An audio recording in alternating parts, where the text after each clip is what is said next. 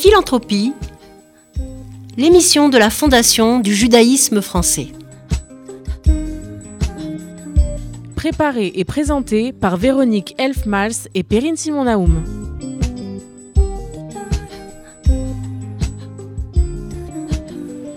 J'ai le plaisir de retrouver les auditeurs d'RCJ pour cette rentrée de septembre et l'immense chance de mettre à l'honneur une personnalité hors du commun, le docteur Alain Toledano. Bonjour. Bonjour.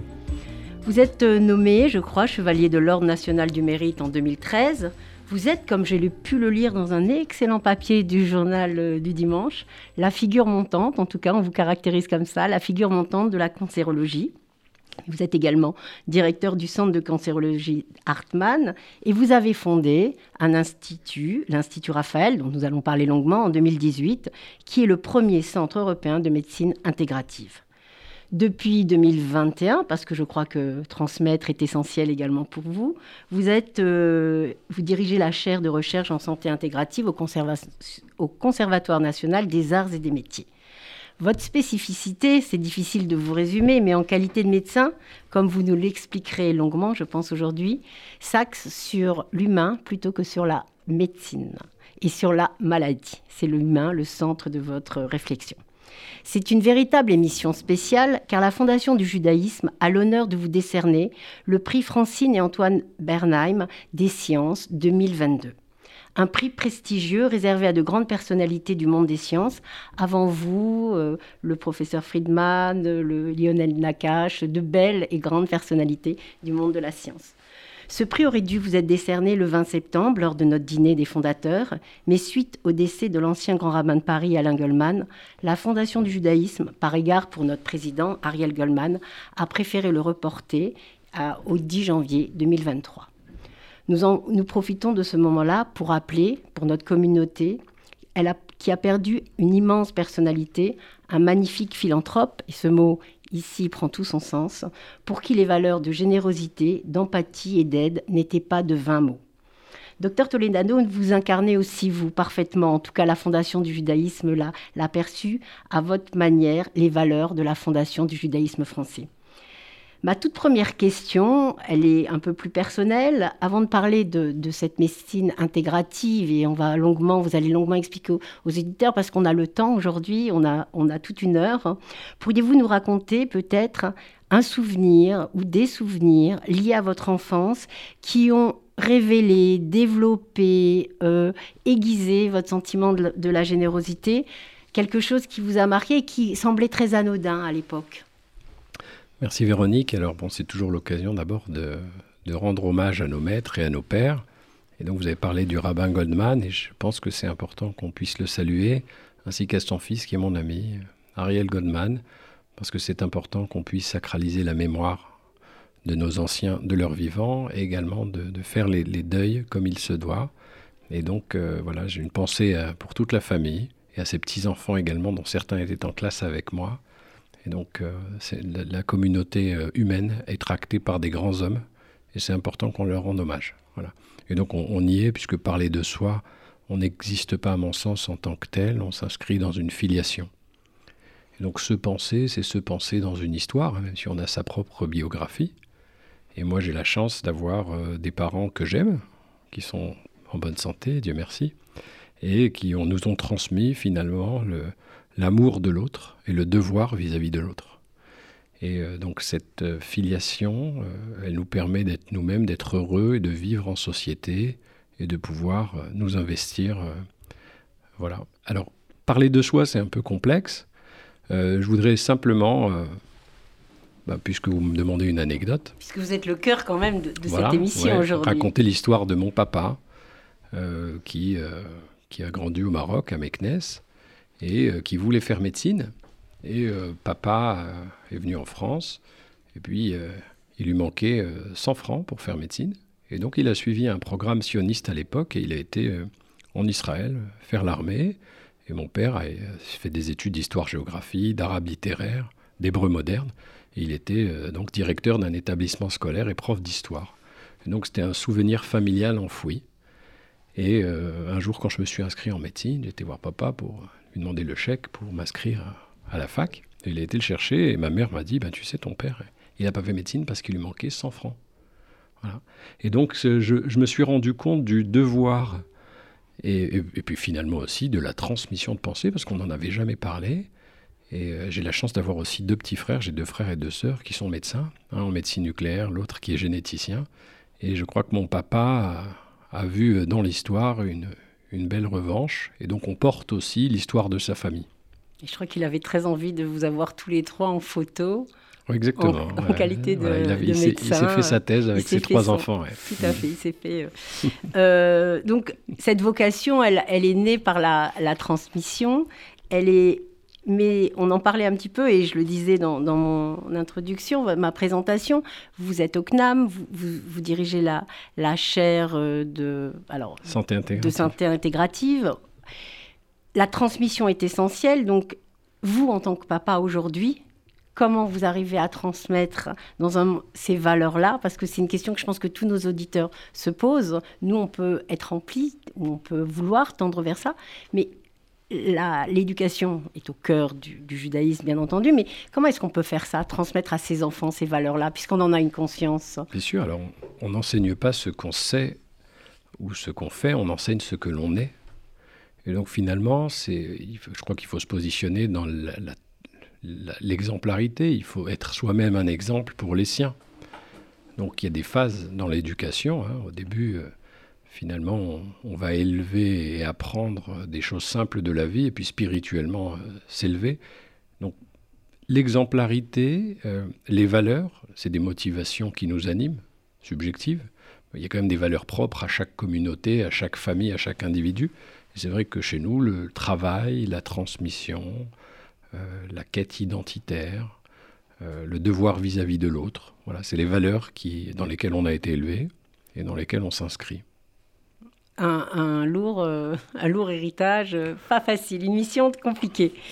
alors, on va en parler tout au long de l'émission. On va revenir à la notion, quel type de médecin, parce que vous êtes, vous êtes vraiment un médecin à part entière. Ça me semble être un euphémisme, mais on va y venir. Mais pour que nos éditeurs comprennent un petit peu ce que c'est, est-ce que vous pouvez nous définir un peu on rentrera dans les détails peut-être après de l'éthique, de la philosophie, etc. Mais qu'est-ce que c'est la, la médecine intégrative Et en fait, ça s'oppose à quoi? Alors d'abord, euh, Véronique, qu'est-ce que c'est que la médecine? Très bonne question. Voilà, parce que la médecine a souvent été préemptée par la haute technologie euh, ou la capacité à gérer des maladies graves ou rares. Et en fait, la médecine, c'est l'ensemble des connaissances scientifiques et des moyens qui sont mis en œuvre de tous ordres pour soulager, prévenir et traiter des maladies, des blessures ou des infirmités. C'est-à-dire qu'avec des mots on soigne et avec des mots on tue. Donc finalement l'acte médical est à la portée de tout le monde.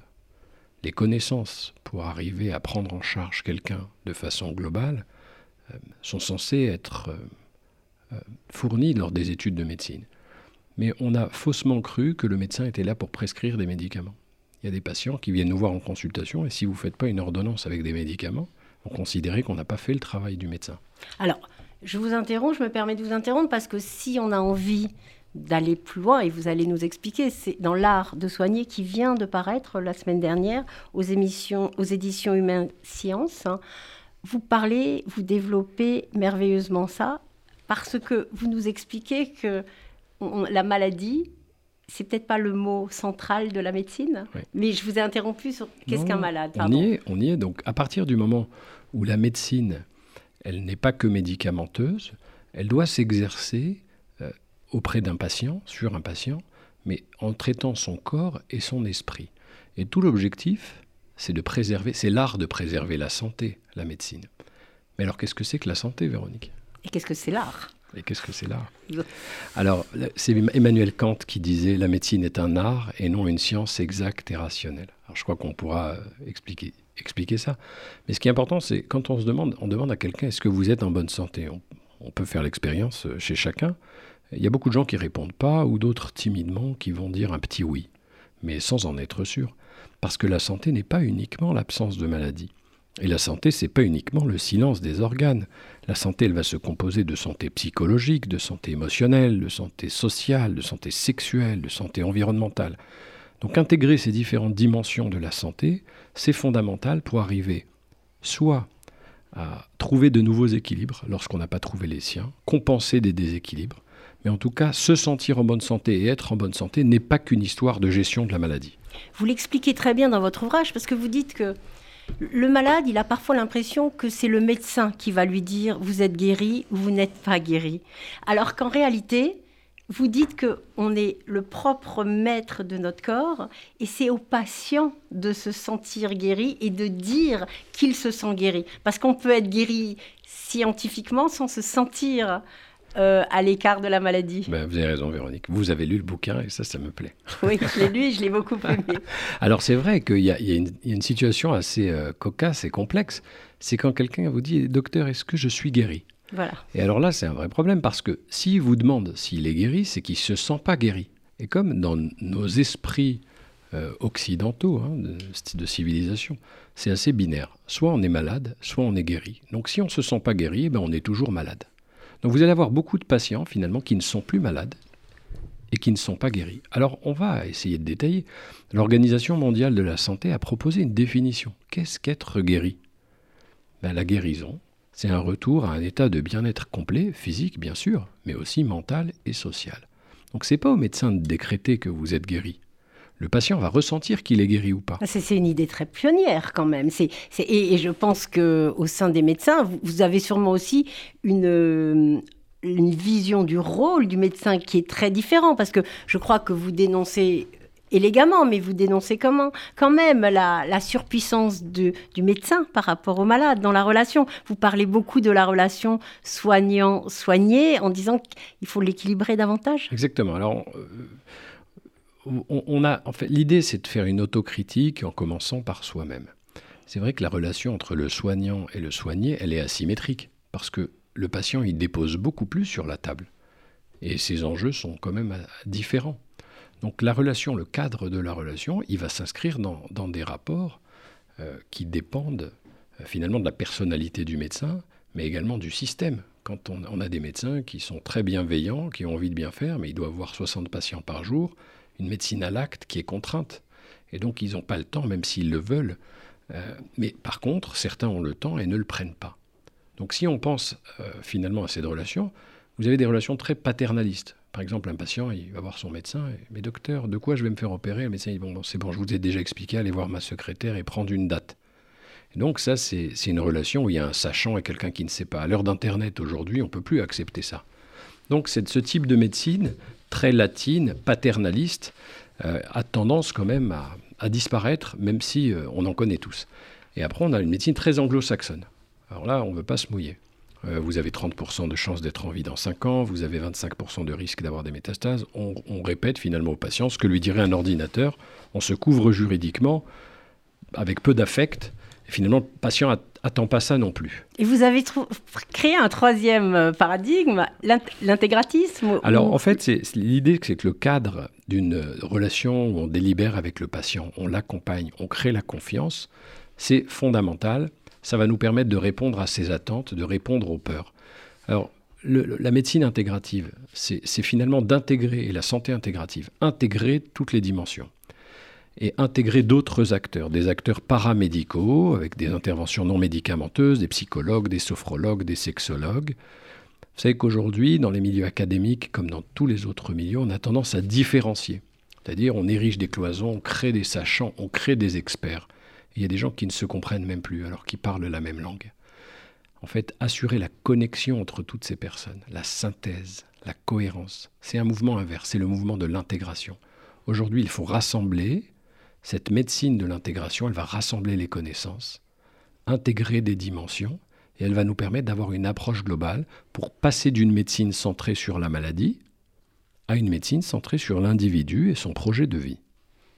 Alors, je crois savoir que vous êtes un passionné du sinologue François Julien, qui parle beaucoup du potentiel de, de situation qui est cette observation de l'existant, l'état de l'existant, et on le sait, sinologue, donc médecine chinoise, donc prévention. Donc dans votre ouvrage, dans la médecine, euh, vous, racontez même cette anecdote qu'on disait, qui est une fausse anecdote, qu'un médecin chinois n'était payé que lorsqu'il avait guéri son patient. Là, le rôle de la prévention est un rôle essentiel en France, on en parle beaucoup, mais peut-être pas comme il faut. Qu'est-ce que vous pourriez, vous, euh, euh, sans faire une, thèse ici sur la prévention, mais parler à votre manière, puisque vous avez une vision de cette prévention, puisqu'on vous parlez beaucoup de un malade, une personne sur trois en France est malade, soit de malade chronique, si j'ai bien compris.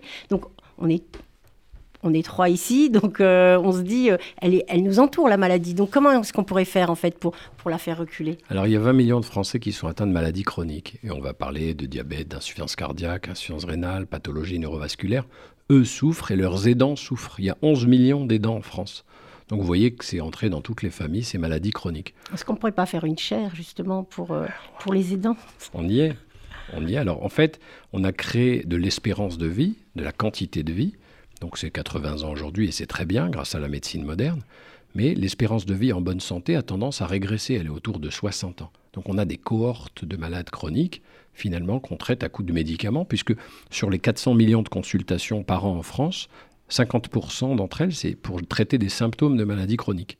Mais cette différenciation que vous faites là entre les gens qui, le niveau, l'espérance de vie et le bien-être de vie, c'est un concept assez nouveau, assez novateur, parce que pour, pour, voir des personnes âgées en souffrance, c'est un sujet qui est assez tu dans les médias, qui est assez peu développé, qui n'est pas très, très vendeur, mais c'est un sujet du de société de demain. Notre indicateur aujourd'hui, ça a été l'espérance de vie, mais si on prend l'espérance de vie en bonne santé, que tous les épidémiologistes C'est 64 ans, je crois, pour les femmes. Même moins, même moins de 60 ans. Donc en fait, ça va être notre travail, c'est de fabriquer pas que de la quantité de vie, mais également de la qualité de vie. Alors, essentiel. dans notre système contraint, euh, ben, le médecin coupe la parole au patient au bout de 23 secondes en moyenne.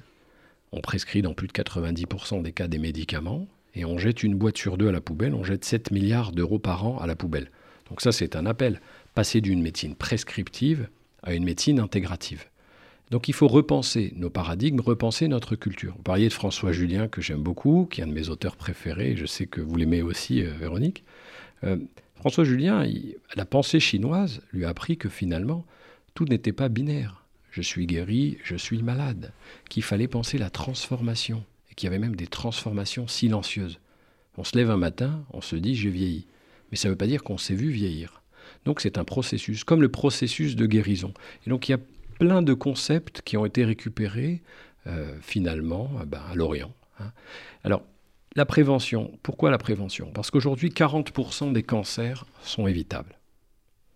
80% des maladies cardiovasculaires sont évitables. Si on travaille sur les mêmes cofacteurs, le tabac, l'alcool, la sédentarité, le surpoids. Mais moins de 3% des budgets sont alloués à la prévention. Donc on voit bien qu'il y a une modification culturelle à entreprendre si on veut arriver à être plus efficient.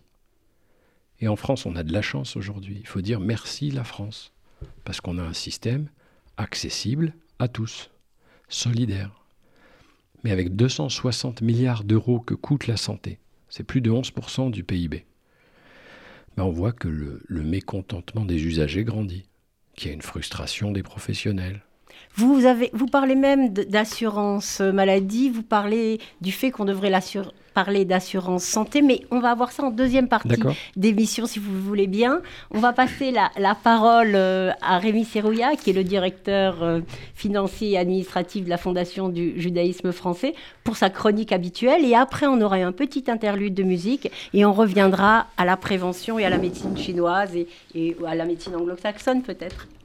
Merci, merci Véronique. Bonjour euh, Alain, bonjour à tous. C'est vrai que la transition est un peu compliquée. Même si je vais essayer de vous parler de Tzedaka, et la Tzedaka, c'est peut-être également, je dirais, la santé sociale, le, bien-être social. Alors, alors à l'approche de la nouvelle année, je me propose effectivement de vous conter l'histoire de l'origine de la fameuse boîte de Tzedaka. Celle-ci daterait du premier temple de Jérusalem sous le règne du roi de Judée Yéhoas environ au IXe siècle avant notre ère. Alors que le temple de Jérusalem était en mauvais état et nécessitait d'importants travaux de réfection, le grand prêtre Yehoyada eut l'idée de percer une grande boîte qu'il plaça près de l'entrée du temple afin que les contributions des pèlerins puissent y être déposées. Le prototype de la boîte de Tzedaka venait d'être inventé et une nouvelle source de financement était née. Au fil du temps, le principe de cette petite boîte fit son chemin et se généralisa à travers les communautés juives d'Israël et de diaspora. Véritable outil de collecte pour les communautés démunies, contraintes de vivre à l'écart dans des ghettos, les institutions juives déclinèrent ces boîtes en différentes affectations afin d'organiser au mieux la société civile. C'est ainsi que de nombreuses synagogues mirent à disposition du public des boîtes de tzedaka avec des sections séparées en fonction des besoins communautaires. Entretien de la synagogue, accueil des voyageurs démunis, soins des malades, assistance aux personnes en détresse, enseignement aux enfants, rachat des prisonniers. La liste n'est pas exhaustive. Ces fonds privés palliaient l'absence de sécurité sociale, chaque famille se devait d'y participer. Aujourd'hui, tout a changé. En véritable passeur de sens et de valeurs, les institutions contemporaines se sont petit à petit substituées aux boîtes de collecte. Reconnue d'utilité publique, structurée et transparente, la Fondation du judaïsme français, par exemple, s'est donné comme objectif de perpétuer la solidarité afin de favoriser à la fois l'accès à la culture, à l'éducation et aux œuvres sociales. En s'associant aux actions menées par la Fondation du judaïsme, il nous est donné à tous de participer à cet effort, à cet élan de générosité qui a traversé les générations depuis la nuit des temps. Merci à vous et Shana Tova. Shana Tova, Rémi.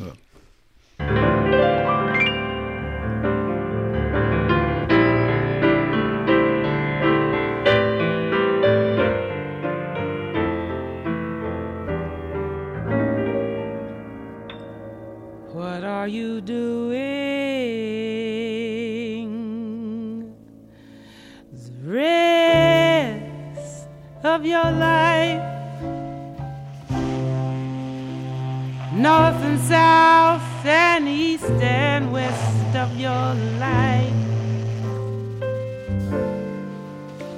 I have only one request of your life that you spend it all with me.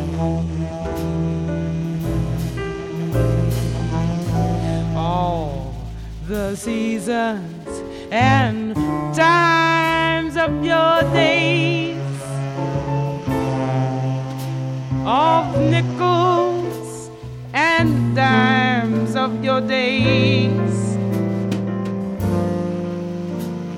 Let the reason and the rhyme of your days all begin and end with me.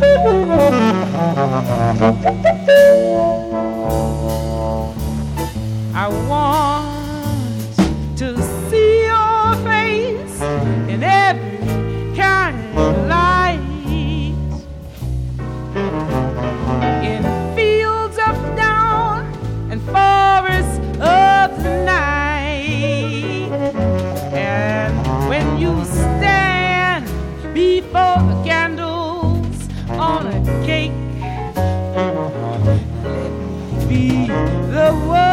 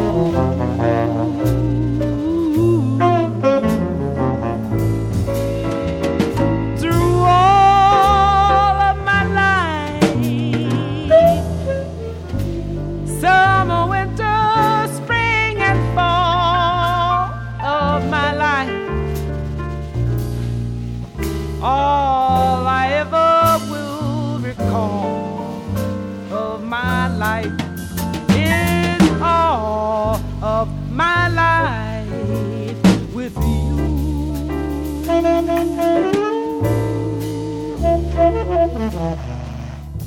you.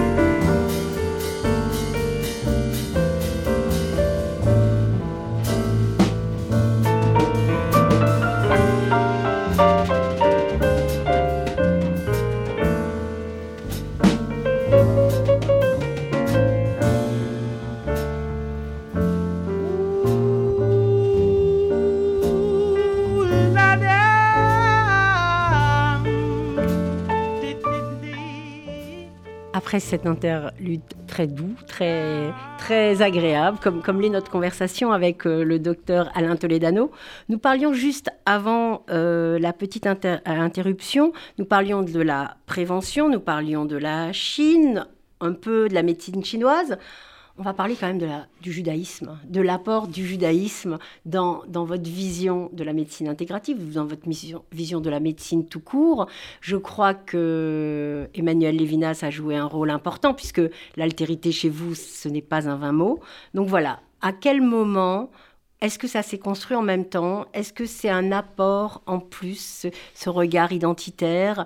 Ça fait partie de vous, mais comment vous l'avez exploité et, qu'est-ce que vous a amené en fait euh, la réflexion d'Emmanuel Lévinas sur l'autre? Pour, être dans l'action, il faut comprendre qu'il n'y a pas d'action si on n'a pas conçu l'autre.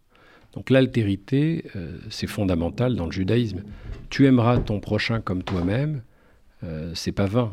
De Moïse à Rabbi Akiva, on a constamment positionné l'autre dans notre développement personnel. Emmanuel Lévinas, qui est un grand maître parler de l'éthique d'autrui, donc le devoir vis-à-vis de l'autre, et le devoir vis-à-vis de l'autre fragile. C'est très important de concevoir l'autre pour s'en occuper. Quand un patient est en face de vous, c'est pas un ensemble d'organes et des maladies que vous avez à traiter. Et à la limite, le patient, euh, s'il vous parle, ça vous embête. Non, c'est l'autre entièrement qu'on doit rencontrer. Quand on doit rencontrer l'autre, il y a une posture. Il faut une présence, il faut une attention particulière, il faut une intention. Et c'est sa propre vulnérabilité qui doit être acceptée lorsqu'on est, on doit être digne de rentrer en contact avec l'autre. Donc ça, c'est, c'est une philosophie qui est qu'on retrouve dans le judaïsme et dans d'autres cultures. Hein. Je pense qu'il faut avoir un message, et le judaïsme est beau pour ça, par son message universel et œcuménique, et sa philosophie. On dit que la philosophie, c'est la médecine de l'âme. Donc effectivement, euh, le rapport à l'autre est conditionné euh, par sa culture, et pas forcément par sa nature. Donc on est tous imprégnés d'une philosophie avant de faire nos études de médecine. Alors on a des grands penseurs, des grands médecins comme Maïmonide, on peut aller chercher dans toutes les religions, mais on en a aussi dans le judaïsme, et qui ont bien avant nous euh, décrit finalement qu'il y avait cette médecine du corps et cette médecine de l'âme. Donc quand vous commencez vos études, ben, on va le faire de façon très raisonnable, rationnelle, comme quand on étudie la loi orale, les textes. Mais on a besoin aussi de cette dimension spirituelle pour arriver à entrer en lien avec l'autre. Alors, je crois qu'à cette euh, notion d'altérité, vous allez encore plus loin en, qualité de médecin. Vous parlez de responsabilité, c'est-à-dire que Lévinas a parlé de la place de l'autre, de l'importance du visage de l'autre. Mais vous, vous parlez dans, votre ouvrage de, manière en fait très didactique, euh, même si ça semble très compliqué, vous le présentez de manière très didactique, la, la responsabilité qu'a le médecin et non le devoir. Alors oui, bien sûr, faire, faire la différence entre responsabilité et devoir. Alors Véronique, vous, vous savez ce que c'est que la responsabilité? C'est une espèce d'obligation qui peut même être juridique envers euh, quelqu'un. Vers ses enfants, vers... Euh, Le devoir, c'est une autre dimension, c'est un engagement moral. Donc il y a une notion de valeur, de motivation subjective. Cet engagement-là, il est au-dessus de la responsabilité. On peut assumer ses actes ou pas, mais l'engagement moral, on va y mettre de soi, de sa culture, on a une vision. Donc il y, a un vrai devoir vis-à-vis -vis de ses patients. Ensuite, le premier devoir, c'est de créer cette relation de confiance. Alors c'est quoi la confiance, en fait? Puisqu'on doit créer une relation de confiance. Si on fait un peu d'introspection, c'est quoi? Bah, la, confiance, c'est un état psychologique qui va être caractérisé par l'intention qu'a le patient d'accepter sa vulnérabilité. Mais comment il va l'accepter, sa vulnérabilité, le patient? Sur la base de croyances optimistes sur l'intention ou les comportements du médecin en face. Donc il faut que votre patient entre en lien avec vous pour comprendre quelles sont vos intentions, juge vos comportements, et là il vous jugera digne de confiance, et là il va se livrer. Si le patient vient, livre des symptômes, croit pas en vous, la relation, elle n'aura pas d'énergie, et elle sera fausse, et vous ne pourrez pas l'aider. Alors j'ai envie de dire, est-ce que tous les médecins sont... Parce que vous, c'est peut-être l'empathie est sûrement une qualité naturelle, mais tous les médecins ne sont pas empathiques. Est-ce qu'on peut demander à tous les médecins? Parce que ce que vous êtes en train de, nous dire, c'est que c'est ce qui doit baser la relation, cette confiance, ce temps de l'écoute, cette compréhension. Mais quand on fait sa première année de P1, on n'a pas un cours sur euh, l'empathie, ni un cours sur sa capacité d'écoute. On mmh. demande d'être bon en maths, d'avoir une mmh. bonne euh, mémoire et de connaître l'anatomie. Donc, comment est-ce qu'on va faire deux types de médecins Des médecins qui auront cette compétence, d'autres qui ne l'ont pas Alors, c'est vrai, mais quand, on prend, on aurait pu remplacer médecin dans la phrase. Est-ce que tous les médecins sont Est-ce que tous les avocats sont? On n'a pas un corps professionnel qui définit euh, les gens de la même façon. Oui. on met de soi dans son métier.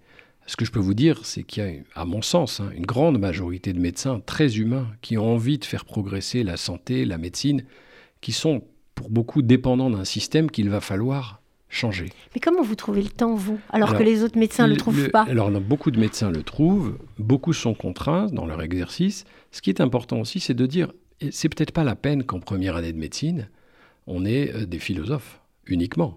C'est vrai que euh, quand on est euh, jeune, c'est à 22 ans, quand vous êtes de garde de nuit, dans un hôpital périphérique, quelqu'un vient avec une douleur euh, dans la poitrine, il faut pouvoir savoir traiter un infarctus, une dissection aortique. Évidemment. Donc là, l'empathie, c'est très bien, mais c'est pas le sujet de la maladie chronique. Pas d'urgence. Il y a des phases et il y a des séquences. Donc bien apprendre Naase Venishma. Donc d'abord, on apprend la médecine. Et après Et après, c'est ce que disait Nietzsche, deviens qui tu es. Donc on a le temps de devenir qui on est, mais il faut le prendre, il faut de l'introspection. Donc travailler sur soi, c'est notre travail à tous, pas uniquement aux médecins. Par devoir, par engagement, peut-être qu'on a l'obligation de travailler un peu plus sur soi, parce qu'on va à la rencontre de l'autre, et qu'on doit être digne de lui et dépositaire d'une confiance. Et donc, on n'arrête jamais de se former. Celui qui pense qu'il sort avec son diplôme et qu'à vie il est titré qu'il n'a pas à se remettre en question, il est nuisible aux autres. On a des métiers qui changent. Moi qui suis cancérologue, tous les cinq ans, on a changé complètement l'arsenal thérapeutique sur toutes les maladies. Alors, on n'a pas encore parlé de l'Institut Raphaël et il faut en parler parce que c'est quand même le lieu qui va centraliser tout ce dont vous nous parlez aujourd'hui. C'est-à-dire, est-ce que d'abord, pourquoi ce nom? Pourquoi l'Institut Raphaël Et peut-être parce que ce n'est tous nos auditeurs ne connaissent pas l'Institut Raphaël, cette maison de l'après-cancer, je crois, comme on l'appelle, ou comme vous l'appelez. Donc, est-ce que vous pouvez justement, toutes ces, perceptions, votre vision, etc., vous l'avez appliqué et vous l'avez mis en application dans, cette, dans ce centre qui est, qui, est, exemplaire à ce jour et qui est, qui est encore unique, je crois. Alors, c'est bon, aussi l'émotion qu'on a pour remercier tout le comité euh, de désignation du prix euh, Francine Antoine Bernheim. Et voilà, je voudrais remercier tous ceux qui ont contribué à, mettre à l'honneur nos actions, puisque je parle de nos actions, c'est des actions d'équipe. Mais je pense que la quintessence de ça, c'était parce que il y a l'Institut Raphaël qui représente tout eh ce ben dont vous nous avez parlé aujourd'hui. Voilà, donc je voulais pas oublier de remercier tout celui qui a participé de près ou de loin, mettre à l'honneur ces valeurs partagées. Alors Raphaël, c'est l'ange de la guérison.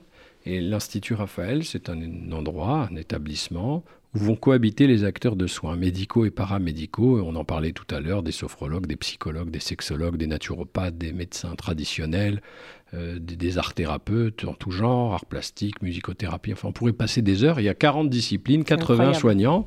Et en fait, à l'Institut, on va co-construire avec chaque patient des parcours d'accompagnement qui sont coordonnés, évalués et qui vont être orientés vers la nutrition, vers les émotions, l'activité physique, le bien-être, le retour à l'emploi, et on offre gratuitement les soins. C'est là où la philanthropie intervient encore une fois chez vous, c'est-à-dire que c'est un institut où on n'a pas besoin d'être riche pour pouvoir être soigné de l'après.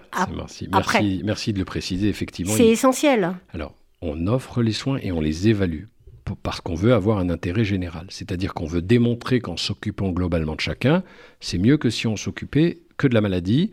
Et donc en trois ans et demi, on a offert 50 000 soins évalués à 3200 nouveaux patients.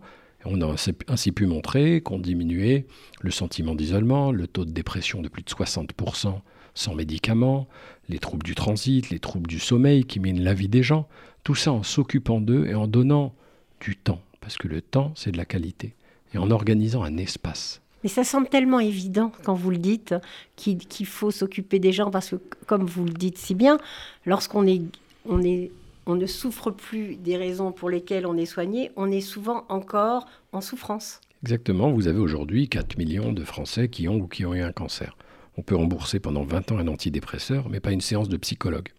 Donc le sujet aujourd'hui, c'est de prendre en considération les souffrances invisibles. Mais c'est aussi de promouvoir l'éthique du care. Il n'y a pas que le soin, il y a le prendre soin. Là encore, c'est l'influence anglo-saxonne, le take care, le, la, bon, je dis là encore peut-être pas, mais c'est une notion très, très anglo-saxonne. Oui, c'est une notion gréco-abrahamique aussi. Hein. On n'arrive pas à la traduire, euh, elle est un, peu complexe. Faire attention ou prendre soin. C'est surtout ce qui va être intéressant, c'est de dire, c'est de promouvoir l'attention particulière, la responsabilité relationnelle la disponibilité affective, le soi émotionnel. Voilà, tout ce qui est déterminant pour accepter finalement qu'on a un cerveau droit des émotions, un cerveau gauche de la raison, et qu'on est un corps, mais on est un corps avec un esprit qui l'anime. Donc c'est ne pas scinder, ne pas cliver, parce que beaucoup de patients finalement viennent vous voir et vous disent, ils vous lèguent leur corps. Occupez-vous de mon corps, comme je laisse ma voiture au garagiste et moi je garde mon esprit. Et ils souffrent d'être dissociés. Et ils ont envie finalement d'être eux-mêmes, d'être réunifiés, mais ils n'ont pas les mots, ils n'ont pas le vis-à-vis. Il faut aller chercher l'autre. C'est notre mission, chercher l'autre et le considérer de façon globale. Et puis, c'est pas bien grave si vous n'êtes pas capable de tout. L'idée, c'est de travailler en équipe. Donc c'est vrai qu'on a découvert, par exemple, en s'occupant des gens qui avaient beaucoup d'inceste, de violence conjugale. Alors quand la nutritionniste va travailler avec la sophrologue, va travailler avec l'art thérapeute, il faut qu'elle parle un langage commun.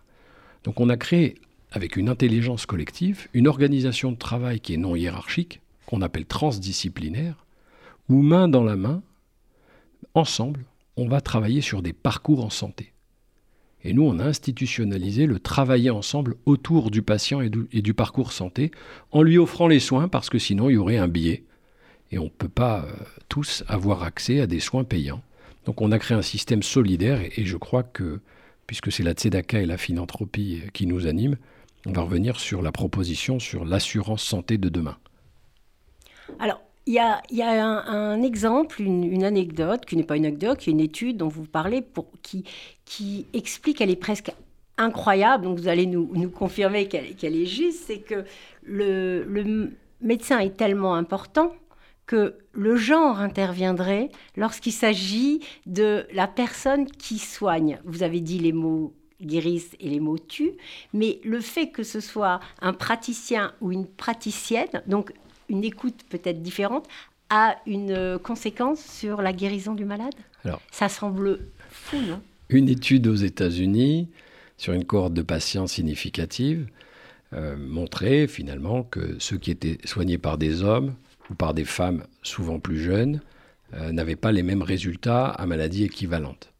Alors bien sûr qu'il y a de nombreux biais c'est un, un clin d'œil. Mais ça veut dire que voilà, la disponibilité affective et la relation à l'autre ont un impact sur les processus de guérison et que finalement on ne soigne pas des maladies, mais que pour arriver à bah, ce que nos critères de guérison soient bien remplis, il faut engager le patient et on l'engage en donnant un sens. Alors ce qui est, ce qui est quand même dingue en, en qualité de cancérologue, vous, on lit le livre et, on a de l'espoir. Donc, c'est pas un livre pessimiste. C'est alors que vous parlez quand même d'un des sujets les plus tabous, ou qui a été un des plus tabous. C'était, euh, on parlait plus doucement quand on parlait de cancer. D'ailleurs, euh, docteur, je crois qu'on vous appelle docteur, on vous appelle radiothérapeute, mais vous vous faites pas appeler cancérologue, j'ai remarqué. Peut-être parce que les mots. Oui, enfin, je m'appelle Alain. Et c'est comme, ça, et comme ça qu'on m'appelle. c'est comme ça qu'on m'appelle. Nous, en qualité de, de personnes qui ne sommes pas intimes, on, va dire le docteur Toledano. C'est marrant. Je me suis dit, peut-être parce que vous voulez autour. On n'est pas défini. Euh, voilà, vous n'avez pas envie de vous définir. Alors, parce qu'en fait, vous avez en France euh, quatre manières euh, de nommer votre médecin soit à travers l'organe que vous traitez. J'étais sûr que vous y aviez beaucoup pensé. Voilà, le cardiologue ou le pneumologue, c'est l'organe. Soit à travers le type de patient que vous allez prendre en charge, donc euh, la gériatrie, euh, la gynécologie, la pédiatrie. Soit à travers le type de maladie, la cancérologie, l'allergologie. Soit à travers le type de traitement, la médecine d'urgence, la médecine esthétique. Donc il y a plusieurs manières de définir. Mais je pense que le, chapeau de tout ça, c'est la médecine. À nous d'être médecins, chacun avec ses expertises, mais savoir intégrer les différentes je dimensions. bien pressenti. Et pour conclure, on parlerait encore des heures. Comment vous, est-ce que vous avez votre propre définition de, la philanthropie? Euh, parce qu'on connaît l'action, c'est l'Institut Raphaël, mais peut-être une définition à offrir à nos auditeurs? Oui, bien sûr. Non, mais la philanthropie, pour moi, c'est l'amour de l'autre. Et c'est ce sentiment euh, qui doit être au, cœur de nos actions. Et l'amour de l'autre euh, va avoir des corollaires sur la manière dont on va le décliner sur les preuves d'amour. Et donc les preuves d'amour, hein, ça va être aussi les devoirs qu'on a. Il y a des devoirs conjugaux, hein, comme on dit, vis-à-vis de l'autre. Et donc cette philanthropie, elle doit être un moteur. Bien sûr qu'il y a des, réciprocités qu'on en attend, mais elle doit nous gratifier en tant que telle. Donc l'engagement euh, collectif, l'épanouissement personnel dépend d'un épanouissement collectif. Et chaque collectif, chaque communauté a besoin d'aide, que les plus forts soutiennent les plus faibles. Et donc c'est une, une manière de vivre, en fait. Alors nous, à la Fondation du judaïsme français, on, est sûr d'avoir un, excellent euh, récipiendaire du prix Francine et Antoine Vernheim des sciences 2022. Et on aura l'honneur de vous décerner le prix en 2023. Et on vous remercie encore infiniment pour euh, nous avoir euh, révélé cette vision de la médecine si à part. Et en attendant, je crois qu'on peut dire à nos auditeurs Shanatova parce que c'est dans quelques jours. Donc, Shana Tova à tous et merci encore infiniment, docteur. Shana Tova, merci. C'était Philanthropie, l'émission de la Fondation du judaïsme français. Retrouvez-nous tous les quatrièmes jeudis du mois à 13h sur RCJ.